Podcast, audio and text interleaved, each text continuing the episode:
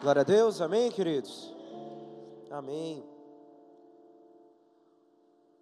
O quanto você tem falado sobre os seus problemas ultimamente? Ou se tem falado sobre os seus problemas? Eu não sei dizer como tem sido a tua trajetória efetivamente, nem como tem sido os seus discursos em torno dos teus problemas, mas uma coisa é muito comum na vida de todos nós. Quando nós olhamos para situações de conflito, períodos de dificuldade, os nossos olhos normalmente apontam apenas para a consequência que nós estamos vivendo, ou a condição que nós estamos vivendo. É muito comum, por estarmos vivendo por um período de dificuldade, um período extremo, onde talvez nos falte recursos, onde a alegria que nós buscamos ainda não tenha sido alcançada, ou qualquer outro tipo de dificuldade esteja nos, nos envolvendo, quando olhamos para essas situações, os nossos olhos se projetam exclusivamente para o problema. Nós tentamos resolvê-lo, nós tentamos compreendê-lo, nós em muitos momentos o rejeitamos, mas a verdade é que os nossos olhos só têm a capacidade de enxergar a situação depois de apresentada, ou seja, nós temos por habilidade entender e buscar apenas o reconhecimento das consequências dos nossos atos. Nós vivemos baseados naquilo que aconteceu. No entanto, quando nós começamos a fazer uma busca mais profunda e buscamos compreender de verdade o que nos envolve, é preciso aceitar que a consequência talvez seja o menor dos meus problemas. Porque não há nada na nossa vida que não sofra um processo, ou não participe de um ciclo, ou não seja gerado a partir de um ponto muito menor. É provável dizer que as dores hoje, que são insuportáveis, foram originadas de um pequeno detalhe nas nossas vidas que nós simplesmente deixamos passar desapercebido, sem darmos o devido valor. E dentro do processo de evolução, dentro do processo de transformação, no ciclo que todas as coisas passam, nós nos deparamos, depois de um bom tempo, com algo muito maior, algo muito mais doloroso, algo muito mais triste, algo muito mais difícil que gostaríamos mas ele não simplesmente surgiu nas nossas vidas ou se apresentou. A verdade é que, como tudo em torno de nós se move por ciclos, os problemas também se movem por ciclos. Eu não apenas aprendo a viver ciclos para colher os bons frutos, porque seja boa árvore ou má árvore, todas elas produzem algo, e por produzirem algo, obrigatoriamente elas estão envolvidas num ciclo. Um ciclo que me leva a um bom resultado, ou um ciclo que me leva a um mau resultado. Então, se os meus olhos se fixam apenas nos períodos mais tribulosos e mais difíceis da minha vida, e infelizmente eu apenas enxergo a consequência de todos os meus atos, é bem provável que eu não tenha aprendido a lição, ou até esteja novamente começando um novo ciclo. Um novo ciclo de problema, um novo ciclo de dificuldade, um novo ciclo de desafios que não representam desafios que me, me encaminham para a vitória, mas representam desafios que têm por função me destruir de dentro para fora ou até em outros momentos de fora para dentro. Então, quando nós começamos a enxergar as nossas histórias, primeiro, tudo é baseado num ciclo. Não há nada na minha vida que não esteja envolvido num processo. Se eu quero algo, se eu desejo algo, eu vou me envolver no processo. E se eu não quero algo, eu também vou me envolver no processo. Tudo na minha vida está pautado nisso. Se eu começar a, a observar que o bom resultado de hoje, por exemplo, terminei uma faculdade, se iniciou com um garoto, uma garota, uma criança de 10 anos de idade se dedicando aos estudos, nós veríamos que a faculdade não é outra coisa senão a consequência de que uma criança fez quando tinha 10 anos de idade ao se sentar numa cadeira de escola e se decidir por estudar, se dedicar aos estudos, observar as lições aprendidas e gradualmente, como parte do ciclo, ela foi agregando novos conhecimentos, agregando novas informações e se foi, e foi se preparando para uma colheita que se daria apenas no amanhã. No entanto, se eu não estudo, não faço nada, vou para a escola ou mato aula, e faço isso durante um longo período da minha vida, vai chegar um momento que eu vou me deparar com o futuro. O amanhã vai me alcançar. E o que, que eu vou esperar? Uma boa oportunidade profissional, uma boa oportunidade universitária, ou eu vou viver a consequência de um ciclo que eu comecei quando eu tinha 10 anos de idade e eu escolhi não estudar, porque eu achava que o estudo era ruim, a professora era chata, a escola era exagerada e eu tinha a minha liberdade, tinha os meus direitos. O fato é que, seja por uma má escolha ou por uma boa escolha, todos nós viveremos as consequências de ambas, porque tudo na nossa vida se baseia num processo, num ciclo, onde nada vai ser perdido. E em algum momento, cada uma das sementes, cada uma das decisões e cada uma das escolhas vão nos alcançar e seremos obrigados a conviver com aquilo que foi produzido. Só que quando a gente fala disso, quando a gente começa a notar que o nosso interesse está baseado no futuro e tudo aquilo que eu faço hoje vai definir o que eu vou viver amanhã, é lógico e até compreensível que eu decida rapidamente mudar as minhas escolhas.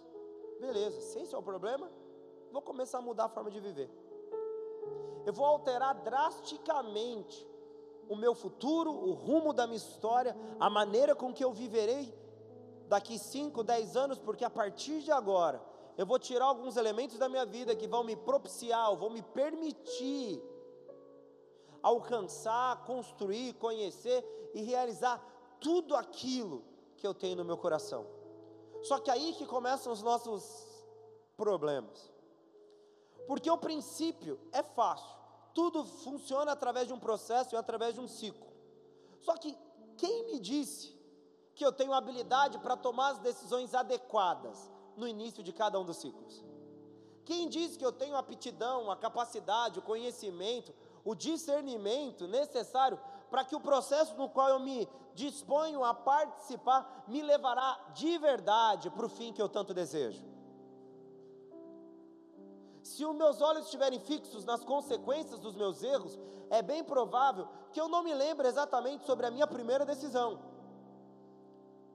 Porque vou me, eu vou me preocupar apenas com um problema que eu encontrei. Só que o problema que você tem hoje, ontem, foi uma escolha. E essa escolha que você precisou fazer, ela precisava não apenas de uma vontade particular, de um desejo íntimo, de uma consciência própria, ela precisava de algo que te permitisse enxergar que aquela escolha não era apenas uma decisão circunstancial, era uma semente. E como semente, ela precisaria ser definida como uma boa ou como uma má semente. E quem que nos dá a condição de definir isso?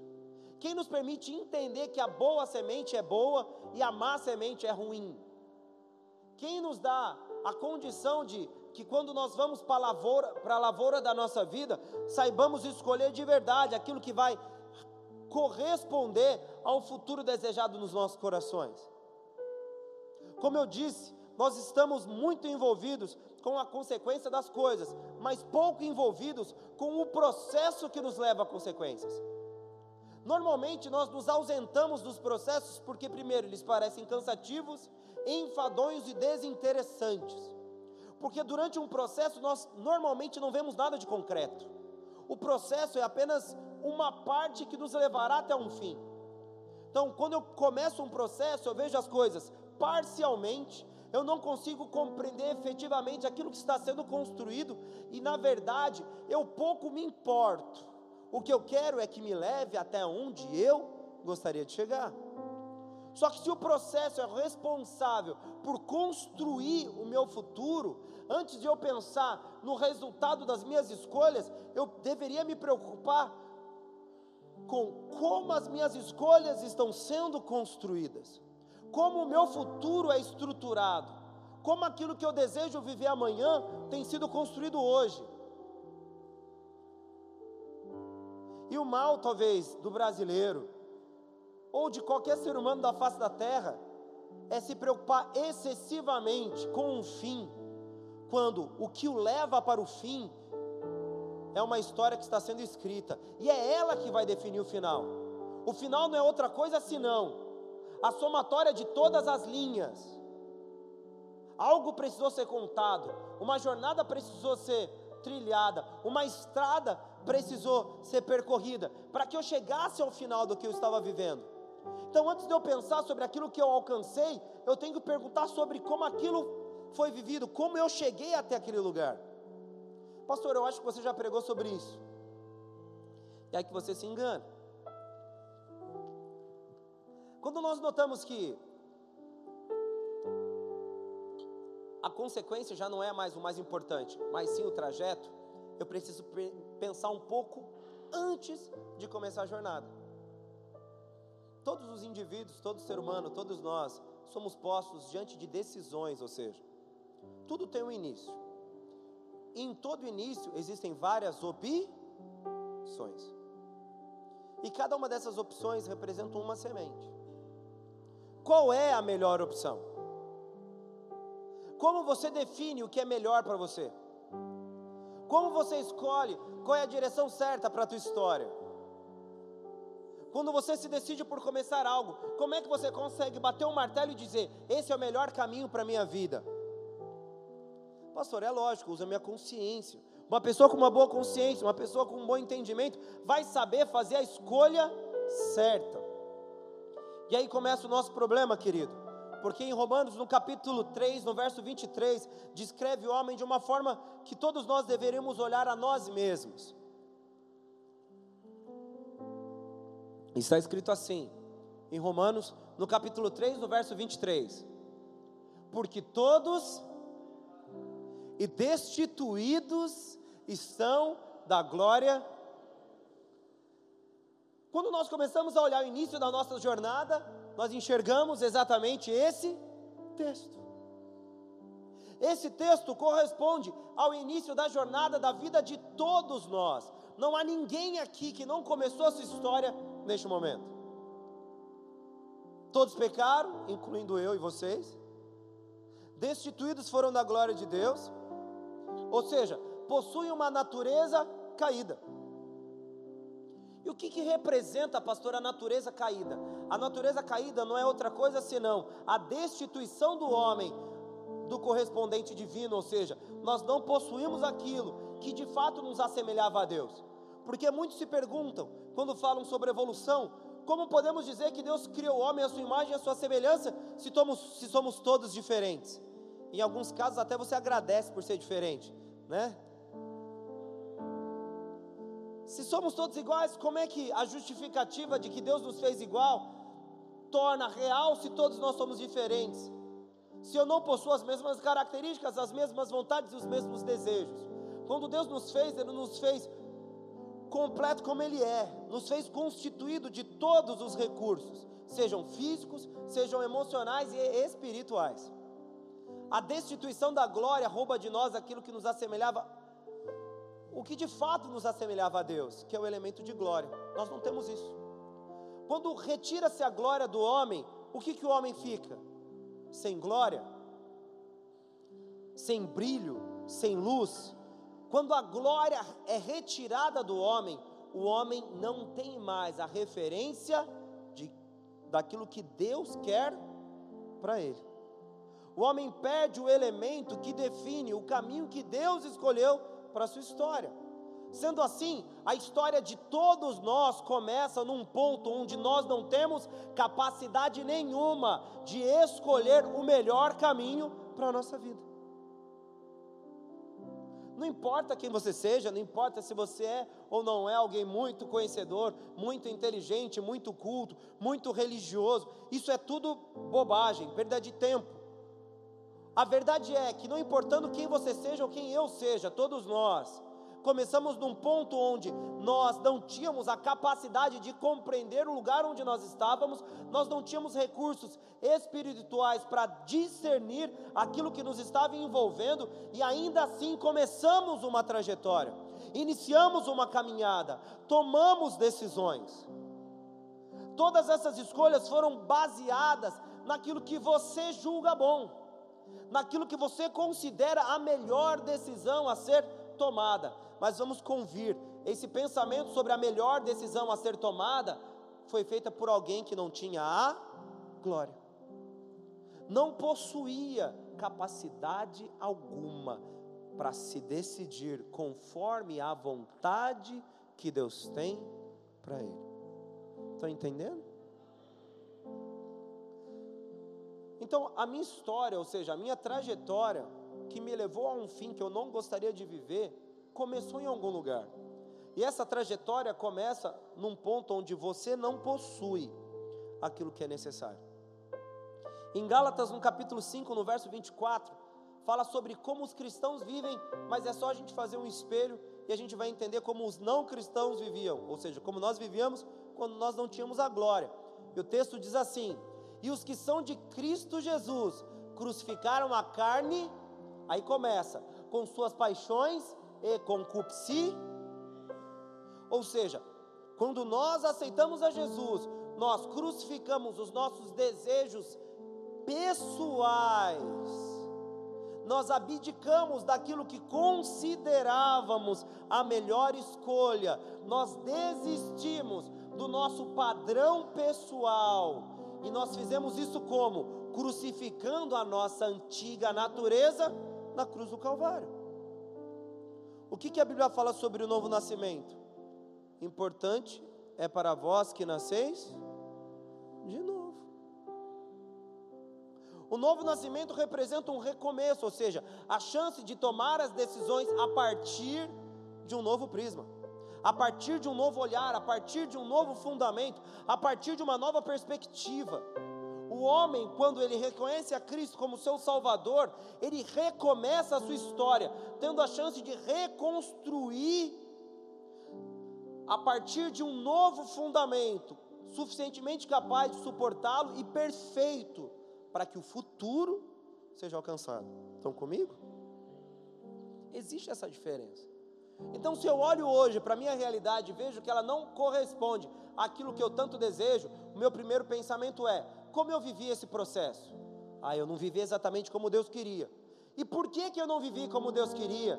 Porque eu o iniciei através de um ponto de vista que não representava o olhar de Deus para a minha vida ou não representava aquilo que Deus sonhava para mim. Os meus olhos estavam contaminados, a minha mente estava contaminada, as minhas paixões, os meus desejos, os meus interesses estavam totalmente contaminados pela minha natureza caída. Logo, eu não possuía aptidão, habilidade, recurso, consciência, entendimento para ter um outro fim senão o fim que eu estou vivendo. Estão comigo, queridos? Então, se hoje existem problemas gerados por más escolhas no teu passado, isso é em decorrência de uma decisão que contraria o que Deus quer para você. Ou seja, se você sofre hoje, não é porque Deus quer que você sofra. Os seus problemas não são resultado da imparcialidade divina, quando Deus não quer saber da tua história, como se Deus te tratasse como um desconhecido, como alguém que não faz diferença o problema que você convive hoje, as dificuldades que você enfrenta hoje, são resultado de uma má escolha e que por consequência te levou para um mau caminho que gerou o quê? Um fim que você não desejava. Estão comigo? É simples o processo. Então o caminho é esse. Começa-se bem, construi-se bem e um bom final. Começa-se mal, dá para mudar o percurso, às vezes é possível, no entanto, só é possível mudar a nossa vida quando nós a recomeçamos. Se nós entendemos então que o nosso início era baseado na nossa incapacidade, então nós entendemos o que diz Efésios capítulo 5 no verso 8. Olha como o texto bíblico descreve como nós éramos no nosso passado. Pois outrora éreis trevas mas agora sois luz no Senhor. Andai como filhos da. Ao lermos esse texto, primeiro a gente vai se pensar, pô, o pastor falando que eu sou das trevas, eu sei lá, alguma força maligna. Na verdade, não. Quando a gente vê o termo trevas sendo aplicado no texto bíblico, nós temos que associar esse termo rapidamente a um, a um elemento do nosso vocabulário, a uma palavra que a gente conhece muito, mas entende pouco: ignorância quando nós éramos trevas, nós éramos igno, nós não possuímos capacidade nem aptidão para tomar as escolhas, como Deus queria. Então, todas as histórias, ou muito do que nós temos vivido hoje, é em decorrência de um passado mal elaborado e de uma incapacidade de compreender o lugar onde nós estávamos vivendo. Como é que você consegue provar isso, pastor? É só lendo a Bíblia, mas vou te ajudar hoje. Atos capítulo 17, no verso 30. A gente vai ter bastante versículo, eu espero que vocês estejam paciência comigo. Pelo menos o Tiago vai ter paciência comigo. Diz assim o texto: Mas Deus, levando em conta os tempos da das trevas, manda agora que todos os homens em todo lugar se arre Deus levando em conta a época que nós não tínhamos capacidade, esclarecimento, iluminação, luz, o termo que você quiser usar.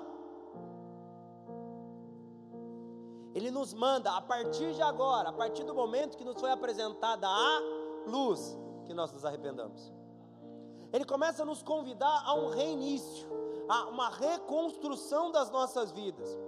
Ele nos chama para iniciarmos uma nova trajetória, e essa nova trajetória é acessível a todos nós. Não há ninguém, não importando o tamanho do seu pecado, que seja impedido de um recomeço. Porque Deus, ele é poderoso em várias coisas, mas ele é expert em perdoar pecados e recomeçar histórias. Ele possui uma aptidão maravilhosa em enxergar nos seres que nós éramos, envolvidos nas trevas, uma esperança de que nós podemos nos tornar filhos da luz e, por consequência disso, reconstruirmos a própria trajetória existencial das nossas vidas. Mesmo não importando o lugar de onde fomos tirados, não importando o caminho que nós trilhamos, não importando nada daquilo que nós vivemos no nosso passado, Deus ele é capaz de reconstruí-los. No entanto, todavia mais, tudo o que nós começamos terá que ser encerrado em algum momento da nossa vida. Ou seja, a necessidade de recomeço, a necessidade de um recomeço é tão importante porque nós temos por necessidade que começar a semear aquilo que jamais foi semeado porque até dado momento das nossas vidas, nós semeamos segundo o curso desse mundo, segundo as nossas consciências, segundo o nosso entendimento. Nós fomos semear, nós nos tornamos semeadores que se baseavam nas suas paixões e concupiscências. O rumo das nossas vidas não foi outro senão aquilo que as nossas vidas poderiam oferecer nós oferecemos, nós construímos, nós planejamos e hoje nós convivemos com o resultado ou as consequências do que nós éramos no nosso passado. Em alguns casos, algumas dessas sementes frutificam com um tempo maior, demoram mais, e mesmo depois de convertidos, a gente ainda se depara com resultados do período da ignorância. Mas Deus não perdoa, não mandou começar de novo. Mas de Deus não se zomba. Tudo aquilo que o homem planta, ele colhe. Então nós começamos a notar que existe uma chance, existe um chamado e principalmente há uma necessidade de recomeço. Mas essa mensagem não é sobre recomeços, mas na verdade é como nós poderemos recomeçar as nossas vidas. Quando nós entendemos que toda a nossa estrutura está embebida em pecado, nós percebemos que nós não temos habilidade de enxergarmos de verdade as consequências de cada ato que nós tomamos.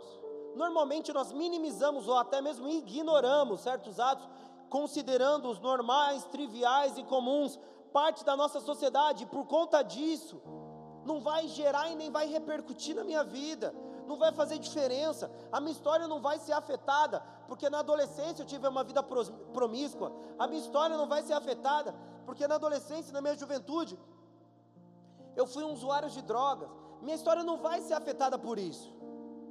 Nós tendemos a minimizar aquilo que nós fazemos, e hoje nós pagamos por essa ignorância. Porque hoje nós temos entendimento em conformidade à luz do Senhor, a revelação da palavra a nós, e nós começamos a perceber o tempo que foi gasto de forma totalmente banal, desnecessária, e hoje nós notamos que o tempo é muito mais escasso. Hoje nós, nós sofremos em muitos momentos a consequência da nossa negligência. E por que que nós negligenciamos? Por que, que nós não conseguimos enxergar? Por que, que nós somos confundidos? Por que, que a nossa mente é afetada e nós não temos capacidade de notar que aquilo que nós estamos fazendo será o ponto inicial para consequências muito mais danosas para a nossa vida? E aí a gente começa a chegar no, no ponto principal dessa mensagem por conta de algo que a gente não considera. Isso se chama tentação. Até que ponto você já levou em consideração a tentação? Normalmente nós olhamos a tentação como uma tentativa de nos fazer pecar. Nós enxergamos a tentação como um fim, como uma consequência. Mas a tentação não é uma consequência. A tentação, na verdade, é o elemento que está no início de todo o processo destrutivo das nossas vidas. Porque a tentação, ela não tem por razão nos levar ao pecado, efetivamente. A tentação tem como função afetar a nossa capacidade de ler o que nos rodeia. Por quê? Porque a tentação ela trabalha intimamente com a concupiscência ou concupiscência, da forma que você quiser dizer ela trabalha associada a, a um estímulo do nosso interior, fazendo com que a nossa consciência seja afetada pela concupiscência, e assim, com a nossa capacidade de avaliação, com a nossa capacidade de discernimento afetada, nós não conseguiremos mais enxergar de verdade o que estamos fazendo e novamente começaremos a semear aquilo que só vai trazer morte para nós.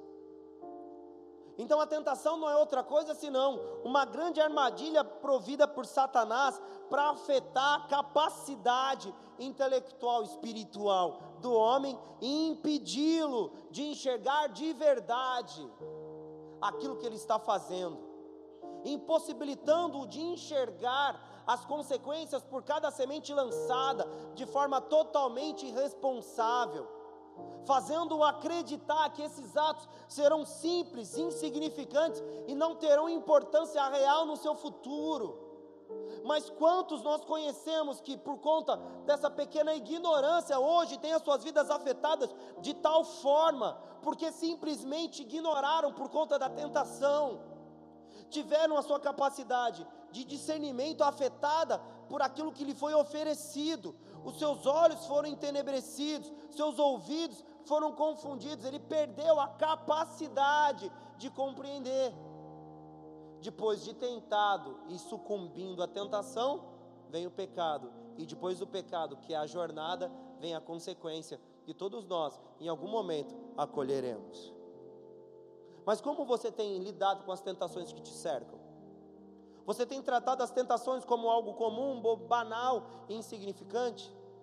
Você tem dado o verdadeiro valor às coisas que te são oferecidas diariamente? Porque se você acha que Satanás simplesmente quer que você traia a sua esposa, na verdade Satanás quer que você considere a hipótese de trair a sua esposa. Porque ele sabe que se você considerar a hipótese de trair a sua esposa, ele despertou no teu interior um mal, e aí o processo começa. Aí você começa a jornada em direção a um fim que você não gostaria de viver. E tudo isso começou com uma simples tentação. Não foi um pecado, você não enfiou o pé na jaca, você não abraçou o capeta, você não fez nada disso. Você simplesmente considerou uma hipótese. A sua mente começa a ser contaminada, como que se fosse um vírus de computador. A sua habilidade de raciocínio espiritual é retirada, os seus olhos já não conseguem enxergar como enxergavam, você não consegue compreender o erro como ele era, e você começa a tratar todas essas coisas como algo corriqueiro, normal, é comum, é tradicional, faz parte da minha cultura, mas tudo isso iniciou através da tentação. A tentação, então, é uma poderosa ferramenta que confunde as nossas mentes e começa a nos mover a um ciclo destrutivo. Porque se eu aceito que a tentação encontre no meu coração morada, e eu considero, por exemplo, a hipótese de trair minha esposa, se eu não tiver a coragem suficiente de trair minha esposa com outra mulher, eu vou usar recurso eletrônico, eu vou para a internet, eu vou para o Facebook, eu vou para o WhatsApp, eu vou começar a fazer uma traição virtual, começo a acessar sites de pornografia, eu começo a contaminar o meu, a, a, a minha capacidade de entendimento, eu, não, eu começo a afetar o meu discernimento espiritual e eu vou agregando cada vez mais conteúdo contaminante, destrutivo, danoso, até que no momento eu vou lá e deito com uma mulher. Normalmente a gente enxerga a traição física, o homem se deitando com a mulher, como o pecado de fato, mas na verdade tudo começou com uma simples tentação que afetou, afetou o seu entendimento e iniciou um processo. A tentação veio, afetou sua mente. Você começou a enxergar de outras maneiras aquilo que te cerca. Depois começou, por exemplo, a acessar pornografia, umas amiguinhas no WhatsApp, trocar uma ideia no Facebook, e gradualmente você começou a permitir que isso começasse a se disseminar na tua mente, contaminar o teu interior, contaminar a tua alma, e aí você começa a retornar para suas paixões, você começa a retornar para suas concupiscências, você começa a retornar àquele primeiro estágio, quando você ainda era pecador e não conhecia Cristo e vivia segundo as suas próprias paixões, ao curso desse mundo. Se nós entendêssemos a tentação como algo extremamente perigoso, porque a tentação não é efetivamente o lugar onde Deus quer que a gente pegue, mas sim o início de um ciclo pecaminoso de destruição, nós perceberíamos que muitas das nossas atitudes, quando ignoramos certas coisas, como partilhamos certas coisas, quando aceitamos certas coisas que não deveriam ser aceitas, nós estamos dando início a um processo que nós não temos capacidade de lê-lo ao seu final, porque a nossa mente foi corrompida. Vocês estão entendendo, queridos? Faz tempo que a gente não trata de assuntos como esse, mas é bênção. Olha o que diz em 2 Coríntios, no capítulo 4, no verso 4. Percebemos que Satanás não fez ninguém pecar, Satanás fez algo melhor. 2 Coríntios 4, 4. Nos quais o Deus desse, nos quais o Deus deste século cegou os entendimentos dos incrédulos, dos ignorantes, para que eles não resplandeça a luz do Evangelho da glória de Cristo, o qual é a imagem de. O objetivo era qual? Gerar cegueira. O objetivo não era fazer com que o indivíduo pecasse, o objetivo era induzi-lo à cegueira. E depois de cego, o processo é o quê? O que a Bíblia fala sobre um cego guiando outro cego? Vão para o precipício. E agora, um cego, sem nenhum outro cego, um cego sozinho. Não tendo nenhum para cair na frente dele, para ele. Opa, não é por aqui o caminho. Um cego sozinho ainda tem menos chance do que um cego sendo guiado por outro cego. Então o objetivo de Satanás é esse, a tentação é a ferramenta utilizada pelo inferno para gerar essa cegueira. O pecado nos separa de Deus, mas a cegueira espiritual nos leva ao pecado. Nós começamos a notar que são coisas e são, são coisas totalmente diferentes, são opostos. Essa mensagem, querido, a mensagem dessa noite é para que você entenda qual é a direção da tua vida. Como você tem vivido a tua história? Como você tem construído a tua trajetória de vida? O que, que você tem esperado colher amanhã? Deus ele tem falado sobre ciclos nesses últimos cultos. O que, que você espera do teu amanhã? Qual que é a tua grande expectativa? Eu quero ser feliz, mas como? Eu quero ser feliz porque eu tenho direito. Ninguém é feliz porque tem direito. Só é feliz aquele que tem coragem de construir a felicidade. Ponto. Felicidade é algo que exige envolvimento, felicidade é algo que exige dedicação, a felicidade é algo que exige responsabilidade. Ninguém é feliz por direito. Nós todos temos direito a sermos felizes, mas só serão felizes aqueles que tiverem coragem de construir essa trajetória de felicidade. Se você quer que seu casamento dê certo, construa um casamento que dê certo. Se você quer que sua relação com a tua esposa, perdão, a relação com o teu filho dê certo, construa uma relação com o teu filho que dê certo. Se que você quer que a sua experiência, sei lá, profissional dê certo, construa uma experiência profissional que vai te levar para algo que dê certo. Não, não crie expectativa sobre um futuro que você não tem coragem de se envolver. E quando nós ignoramos as tentações, nós criamos expectativas sobre um futuro feliz que nós mesmos não nos envolvemos para que se torne tão feliz assim porque ao ignorarmos os elementos de tentação na nossa vida, nós, nós permitimos que Satanás adultere a nossa capacidade de enxergar a realidade espiritual das coisas. E por consequência disso, com a capacidade de discernimento afetada, me diga o que, que você vai conseguir fazer da tua vida? O que, que você vai conseguir colher desse futuro? Você não vai conseguir gerar nenhum bem, você não vai conseguir construir nenhum bem, porque as sementes que você se utiliza, como descrita em Gálatas, falando sobre os, os, os frutos do Espírito e as obras da carne, serão de natureza carnal, humana, pecaminosa, serão de serão de natureza contaminada, onde nós estamos nos movendo conforme os valores desse mundo. Então não há como se esperar muito. Se hoje você tem tido uma história não tão feliz assim, eu quero que você pense primeiro como você viveu até esse momento. E depois eu quero que você se pergunte como você escolheu começar essa trajetória. Porque você vai notar que você cedeu a sua mente, você cedeu o teu coração, você permitiu que algo contaminasse o teu íntimo. E depois disso, um processo destrutivo se iniciou, que te trouxe para o agora.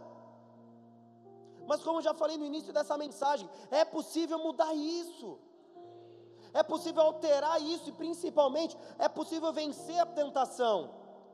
Porque em Tiago, no capítulo 1, no verso 13, nos diz de forma clara o seguinte: Tiago 1,13: Ninguém sendo tentado diga, sou tentado por Deus, porque Deus não pode ser tentado pelo mal, e a Ele a ninguém Nenhuma tentação tem origem divina. Deus não está te levando para uma provação, porque provação e tentação não são a mesma coisa. A tentação tem por função contaminar a tua mente, e a provação tem por função te elevar a um novo nível espiritual. Se você começa a notar que você tem sido contaminado por setas que têm afetado a sua capacidade de compreender as coisas do espírito, você está envolvido num movimento de tentação. Satanás está procurando iniciar um ciclo destrutivo, onde você é a grande vítima, onde os seus valores, onde os seus princípios, os preceitos que fundamentam a tua vida serão substituídos por outras coisas que se assemelham à verdade, como eu já disse nesses cultos, mas não são a verdade. A tentação é isso, é uma cegueira poderosa que nos impossibilita de tomarmos a melhor decisão, fazendo com que a gente aceite qualquer fundamento como adequado para o futuro que nós queremos viver. Mas não é assim que funciona. No mundo espiritual, tudo aquilo que semearmos, colheremos. No mundo espiritual, nós seremos sempre vítimas das nossas escolhas as nossas decisões definirão o nosso futuro.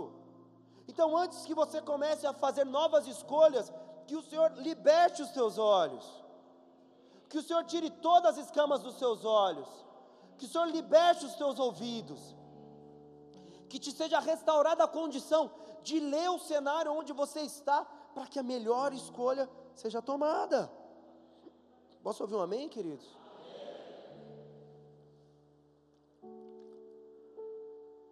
Eu dizia na outra igreja que essas mensagens ou afastava a pessoa da igreja para ela ir embora e nunca mais voltar, ou fazia a pessoa ficar firme e aí ela não sai nunca mais. Então é uma mensagem dessa que fundamenta e discipula o nosso relacionamento com Deus, amém? Como você tem estabelecido essa estrutura? Comece a considerar, comece a ponderar, comece a se decidir para uma história que de fato será a história que você tanto deseja. Eu gostaria de, queridos, fazer uma narrativa rapidinha da história de Davi com vocês. E vocês vão notar que tudo começou com uma tentação. Abra a tua Bíblia, a gente vai trabalhar no capítulo 11 e no capítulo 12 de 2 Samuel.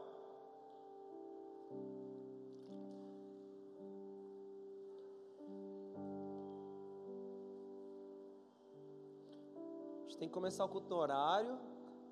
A gente tem que dar encurtado os recados na palavra de oferta para ter mais tempo para a mensagem, amém? Aos pessoal do presbitério aí, vamos dar uma ajustada nisso na quarta-feira, no domingo está tranquilo, para a gente ter mais tempo. O pessoal já está com cara de bravo já com a mensagem. Se eu disser que ela é um pouco mais longa do que aquilo que a gente está, já chegou até esse momento, o pessoal vai levantar e vou jogar copinho no pastor no meio do culto. Gostaria que vocês lessem comigo o primeiro versículo 5 do capítulo 11 de 2 Samuel. Nós começamos a ver a narrativa da história de Samuel, de, perdão, de Davi com, com Batseba. E diz assim o texto: A mulher, perdão, é, versículo 2.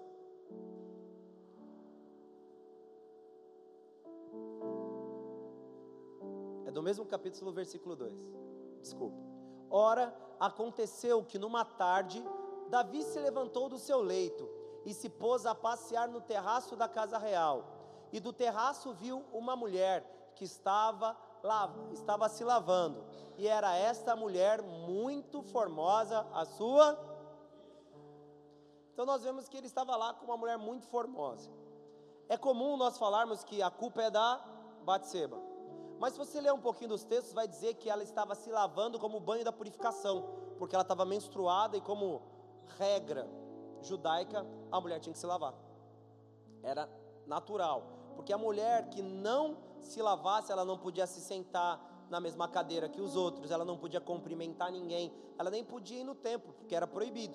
Então ela foi se lavar não para se insinuar para os homens, ela foi se lavar porque ela tinha que tomar um banho ritualístico para se purificar.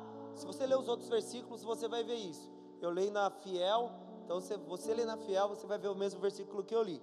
Eu só não quis pôr agora, porque senão a gente ia gastar mais tempo. E ela estava fazendo um banho de purificação, estava menstruada, não podia continuar daquele jeito, então era o último dia da menstruação, da regra, né, como diz antigamente. Ela se lavou, purificou, estou tranquila. Nesse banho da purificação, Davi a observa. Ele a vê, vê Batseba, que é uma mulher muito bonita, tomando banho da purificação. Ele manda que os seus soldados a chamem. No meio tempo, Davi sabia que ela era casada, mulher de Urias, sabia tudo da história daquela mulher. Mas o processo começou com ele vendo uma mulher se banhando, por ela ser bonita, ele a chamou. Se você, se a gente fizer uma observação apenas ligada ao fim da trajetória desse episódio, nós vamos ver que Davi perdeu um filho, nós vamos ver que Davi foi amaldiçoado com a violência permanente na sua casa. Mas nós notamos que Davi observa uma mulher e depois de ver a mulher e acender os seus instintos sexuais em relação a ela, ele ignora propositalmente o fato dela ser casada, o fato dela ser casada com um homem próximo a ele, tudo aquilo que dizia respeito ao mínimo dos preceitos morais de convivência, ele simplesmente ignora propositalmente, porque os seus olhos estão contaminados. Ele perde a perspectiva, ele perde a compreensão. E o que, que acontece? No verso 5 agora, no mesmo capítulo. A mulher, ele se deita com a mulher e a mulher concebe um filho, né? Avisa para Davi, a mulher engravida, na verdade, e manda dizer a Davi: Estou grávida. Batseba se banha no banho da purificação. Davi observa que ela era bonita, chama ela, sabendo que ela era casada, toda a história. Tem uma relação sexual com ela. Mas culpa é dela, onde dois não quer, onde dois não quer, um não briga. É, um, quando, quando um não quer, dois não briga. Mas quando um rei quer, tudo acontece. E o Davi era rei. Ele permitiu que seus olhos fossem contaminados, ele ignorou o fato dela ser casada, ele usufrui da autoridade que possui como rei e a manda vir. Como é que eu sei que ele a mandou? Porque ele mandou mensageiros, ele mandou pessoas até lá. Batseba não iria lá se o rei não chamasse. E inicialmente ela apenas foi convidada pelo rei. Eu não quero advogar em favor dela, porque ela podia ter feito alguma coisa. Mas de fato é, ela foi convidada até a presença do rei. Beleza, o rei me chamou, eu vou lá. Que súdito se é, nega a ir até a presença do rei? Nenhum súdito pode fazer isso. O súdito é obrigado a ir até onde o rei está. E Batseba foi até onde o rei estava. E aí Davi a toma como mulher e tem uma relação sexual com ela. A Bíblia não descreve se foi uma relação consensual ou não, mas é bem provável que tenha sido, ou pelo menos, segundo a autoridade de Davi, por ser rei, ela se sentiu compelida até essa relação. Não concordo, errada do mesmo jeito, podia ter gritado, pulado do, da alpendre, feito qualquer coisa. Mas o fato é que aquele homem, com seus olhos contaminados pela tentação de ver uma mulher tão linda como ela era, permitiu que todo um processo destrutivo se inicia. Pô, pastor, mas uma gravidez é um processo destrutivo? Sim, por conta da gravidez, o marido de Batseba é assassinado por Davi. Verso 15 agora.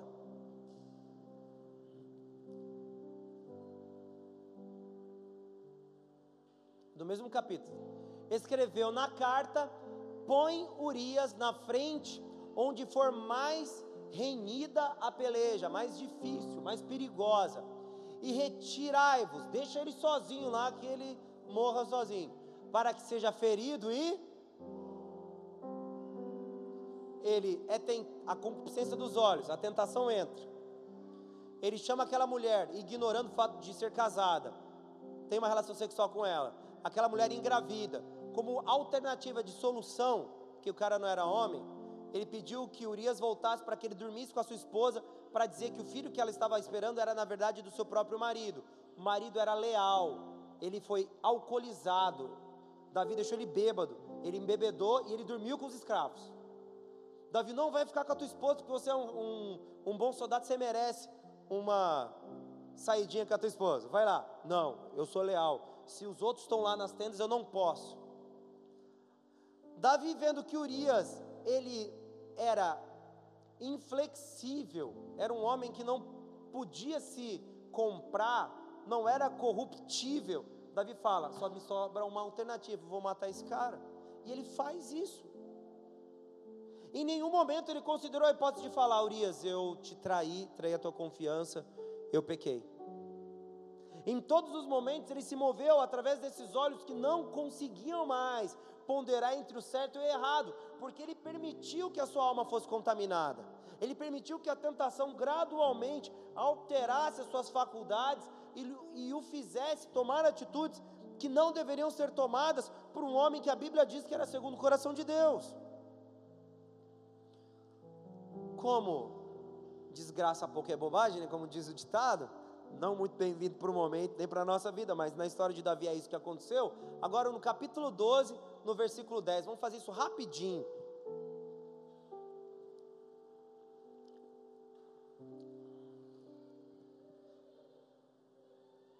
Diz assim: tem bom ânimo e sejamos corajosos pelo nosso povo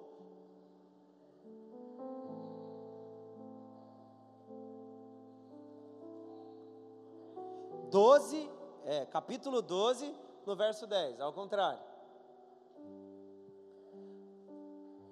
Agora, pois, a espada, continuando, porque Davi viu aquela mulher tomando banho da purificação, e ele quis aquela mulher para ele. Isso aqui ainda é faz parte do processo. Agora, pois, a espada jamais se apartará da tua casa, porquanto me desprezaste e tomaste a mulher de Urias, o Eteu, para ser tua. A desgraça que foi posta sobre a vida de Davi e seus filhos não foi porque Davi adulterou. Foi porque além de Davi adulterar, ele matou Urias e se casou com Batseba. Se Davi não tivesse se casado com Batseba, essa maldição não alcançaria. Com os olhos afetados, beleza. Eu vou ficar com essa mulher, porque ele achou que ele tinha direito. Matou o marido. Agora, para resolver o problema, eu vou casar com essa mulher. O que, que aconteceu? Casou. Ah, você casou com Batseba? A partir de agora não vai se apartar a espada da tua casa. Vai morrer todo mundo. Porque ele casou. As atitudes que ele foi tomando e as escolhas que ele foi fazendo foram todas baseadas naquilo que ele achava correto. Por quê? ele foi contaminado, seus olhos se contaminaram, a sua mente se contaminou e ele praticamente estava com uma infecção generalizada. Só isso, pastor? Não. Segundo Samuel capítulo 12, no verso 14. Olha o que diz o texto. Todavia, por quanto com este feito deste lugar a que os inimigos do Senhor blasfemem, o filho que te nasceu certamente perdeu um filho. Eu não vou conseguir todos os versículos, senão vocês vão querer ir embora mesmo. Mas depois, um filho estupra a irmã, um filho mata o outro, um filho tenta matar o próprio pai, por quê?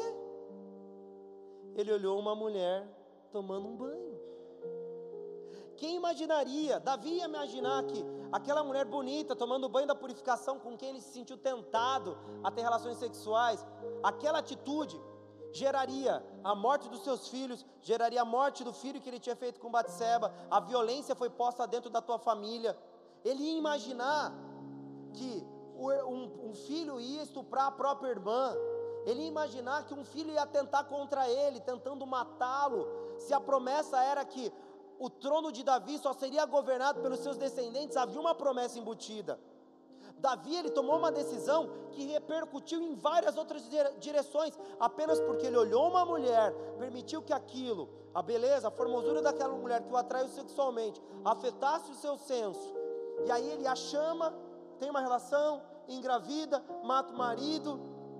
Depois a maldição é lançada, casa com a mulher, a maldição é lançada, vira vergonha para os povos vizinhos, outra maldição é lançada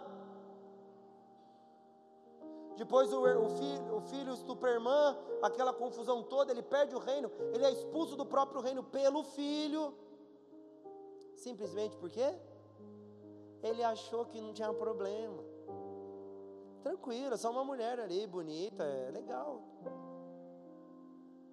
Pastor, você está dizendo que uma simples relação sexual pode me mover para circunstâncias da minha vida que eu não gostaria de viver?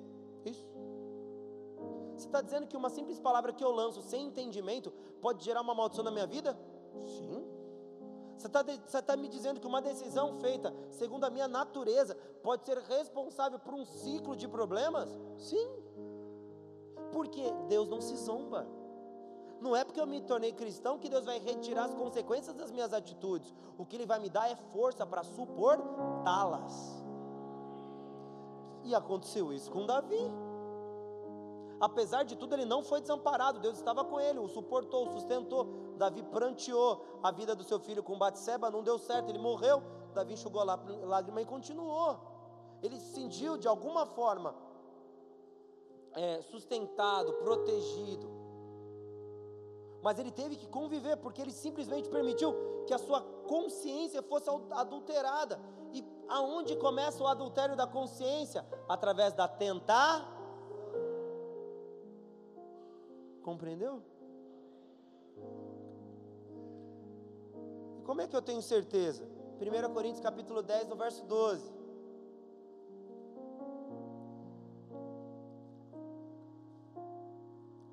Diz assim: Aquele, pois, que pensa estar de pé, olhe para que não. Temos que estar alerta. E esse é o primeiro ponto para vencermos a tentação.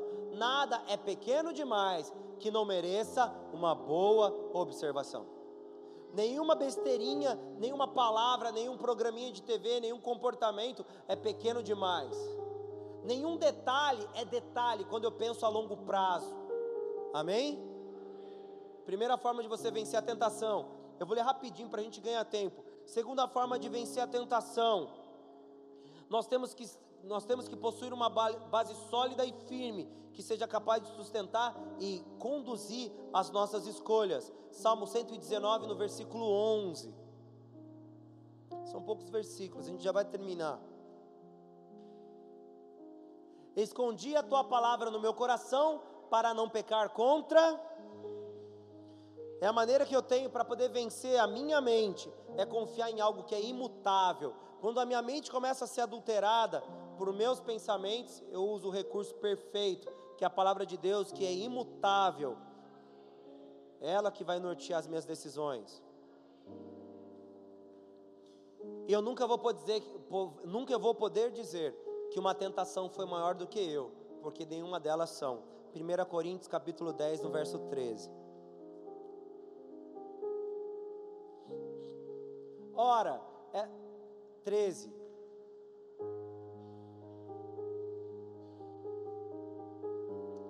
Não vos sobreveio nenhuma tentação senão humana. Amém? Mas fiel é Deus, o qual não deixará que sejais tentados acima do que podeis suportar. Antes, com a tentação, dará também o um meio de saída, para que possais. Ou seja, enquanto você está sendo tentado, Deus está dando suporte para que você não se corrompa por ela.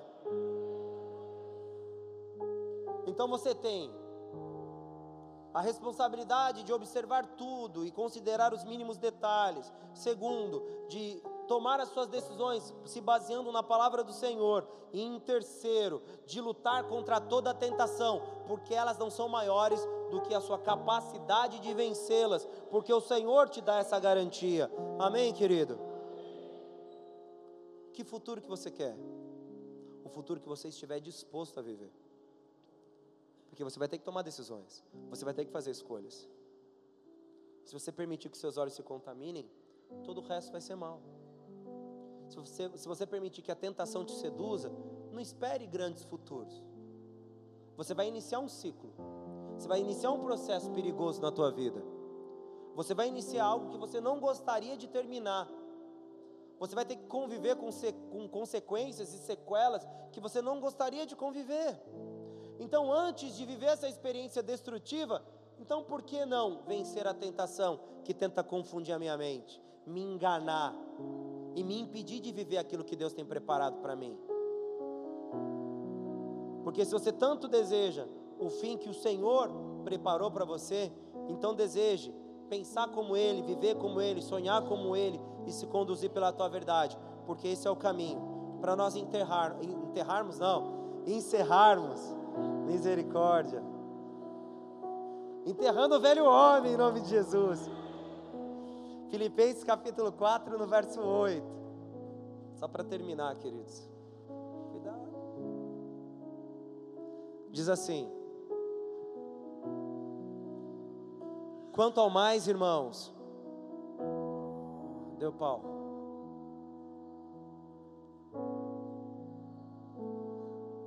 Quanto ao mais, irmãos, tudo que é verdadeiro, tudo que é honesto, tudo que é justo, tudo que é puro, tudo que é amável, tudo que é de boa fama, se há alguma virtude e se há algum valor nisso,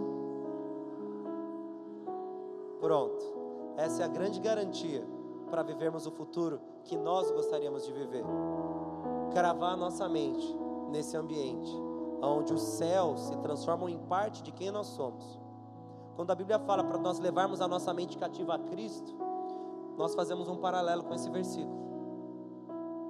Leve a sua mente a pensar aquilo que Cristo pensaria. E você vai conseguir enxergar aquilo que Cristo enxergaria, plantar aquilo que, aquilo que Cristo plantaria, viver aquilo que Cristo viveria. Se preencha disso do que é verdadeiro, do que é honesto, do que é justo, do que é puro, do que é amável, do que é de boa fama, se há alguma virtude, nisso pensais, se há algum valor, nisso pensais. Essa é a maneira de mudarmos a trajetória das nossas vidas. Amém? Se convertemos, se nós nos convertemos no nosso pecado, nos nossos pecados, se nós deixamos o período das trevas, nós não vivemos mais ignorantes, nós vivemos na luz. Amém? A Bíblia fala que Cristo nos iluminaria nós vivemos na luz, nós não estamos mais ignorantes, nós não somos mais confusos, nós não estamos deixados por Deus de forma a não enxergarmos o futuro das nossas vidas. O Senhor tem nos conduzido, nos instruído e nos mostrado um bom caminho. Chegou a hora de tomar a decisão. Fique de pé no teu lugar em nome de Jesus.